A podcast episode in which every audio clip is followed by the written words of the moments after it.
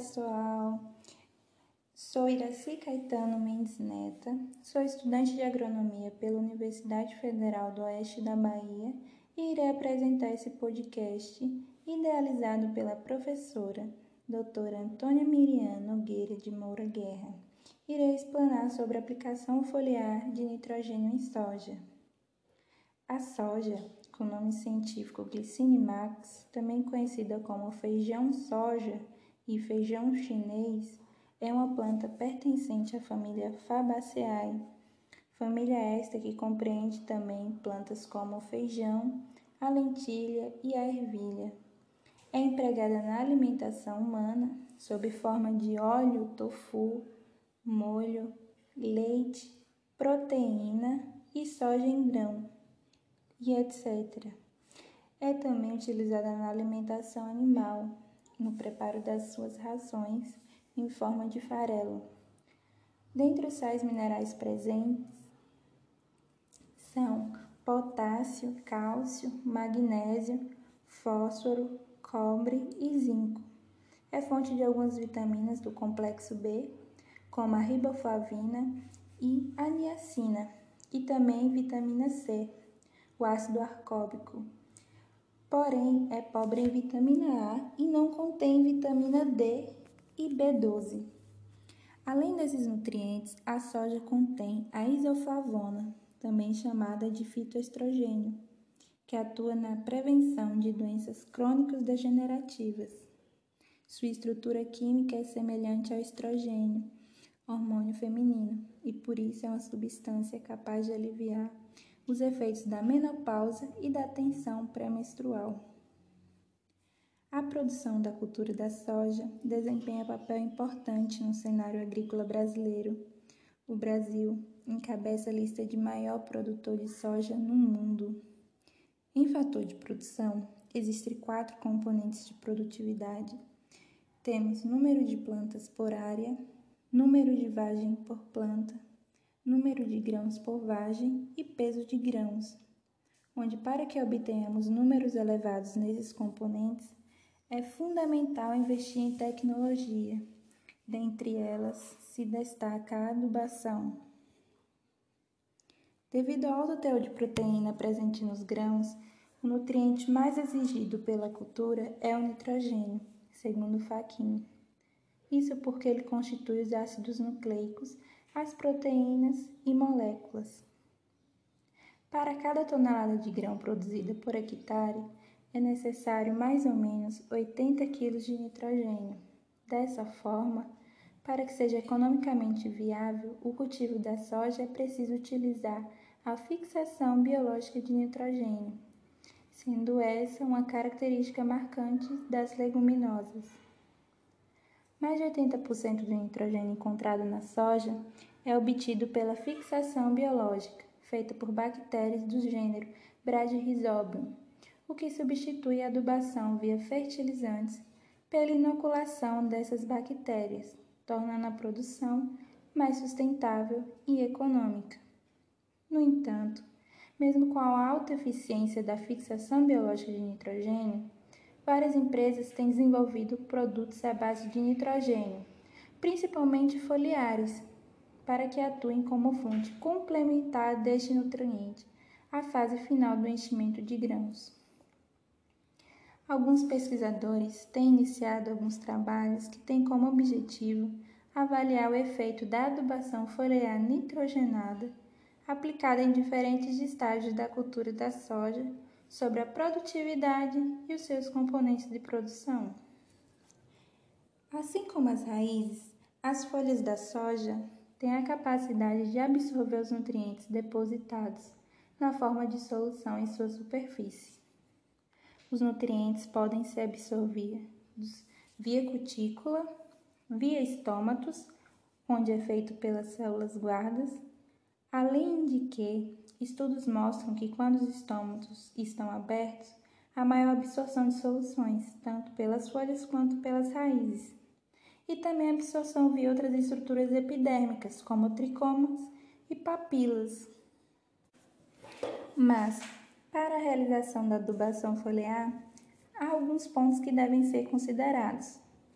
deve-se ter em mão resultados da análise do solo, resultado de análises foliares de anos anteriores, conhecimento da adubação utilizada no ano e principalmente das adubações de anos anteriores.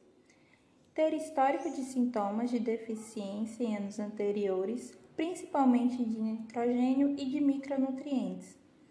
Após considerar as respostas apresentadas com o uso de adubos foliares em anos anteriores.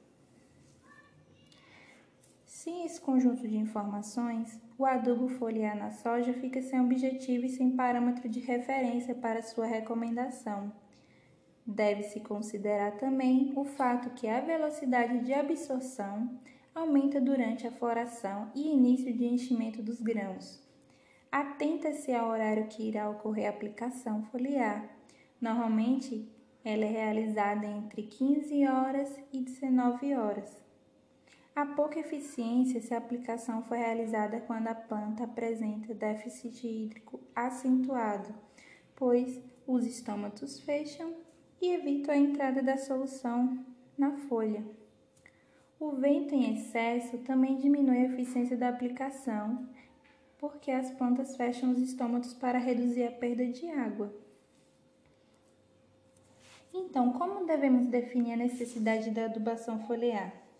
Se a partir dos dados coletados, referidos anteriormente, a gente percebeu a deficiência de nitrogênios na fase reprodutiva, mesmo com uma boa inoculação, pode-se usar a complementação via foliar.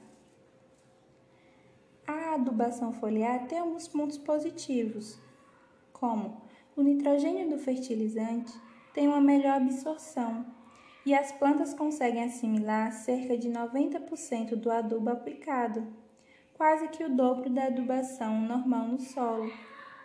Assim como gasta menos energia para sua absorção, diferente do processo biológico que requer esforço energético da planta.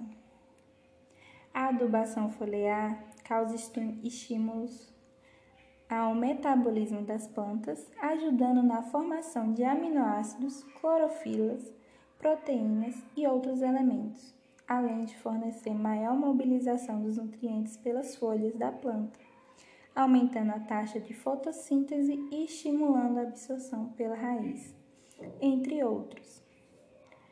Então, há resultados em relação à produtividade? Ainda é muito controverso o incremento médio obtido, mas alguns casos são bem interessantes, como um trabalho conduzido em Ubiratã, no Paraná, onde os produtores chegaram a aumentar 11 sacas por hectare, com aplicação de 2 litros por hectare de uma fonte contendo 32% de nitrogênio. Vale ressaltar que esse resultado não reflete a realidade do dia a dia, mas mostra que a prática pode trazer incrementos, em alguns casos bem expressivos. Porém, também há alguns trabalhos disponíveis que mostram que não há ganho significativo com a adoção da adubação foliar. Então, por que não se usa tanto a adubação foliar? Todo N exigido pela cultura da soja pode ser fornecido pelo nitrogênio presente no solo e principalmente pelo processo de fixação biológica de nitrogênio. Apesar de todos os conhecimentos e de algumas vantagens, o uso dos principais nutrientes em pulverização foliar possui sérias restrições. A utilização de sais solúveis de NPK deste modo somente pode ser feita em baixas concentrações, sendo necessárias várias aplicações para atingir a adequada quantidade de nutrientes para a planta, capaz de afetar significativamente a produção. Quando a concentração é aumentada, pode ocorrer a queima das folhas. Na prática, têm sido obtidos resultados muito inconsistentes quanto à sua eficiência, havendo ainda inúmeros pontos obscuros a serem estudados, sem o que não será possível sua atualização em larga escala. Concluindo, em vez de investir em operações de adubação via foliar de nitrogênio na soja, A maioria dos produtores aposta em uma boa inoculação para que a planta tenha todo o nitrogênio necessário durante o ciclo, além de que a aplicação de fertilizante nitrogenado, além de reduzir a nodulação e a eficiência da fixação biológica de nitrogênio, não traz incremento de produtividade considerável e comprovado para a soja comparado à soja bem inoculada. Utiliza-se a adubação foliar para reposição de cobalto e molibdênio, que são essenciais para o processo de fixação biológica de nitrogênio, assim como são micronutrientes benéficos para a planta. Além de que essas, as operações aumentam os custos de produção e, se não forem baseadas em preceitos técnicos para recomendação, não resulta necessariamente em incrementos de produtividade da soja. Então, pessoal, com isso eu concluo minha apresentação. Espero que tenham sido de grande ajuda esse podcast. Obrigada pela atenção.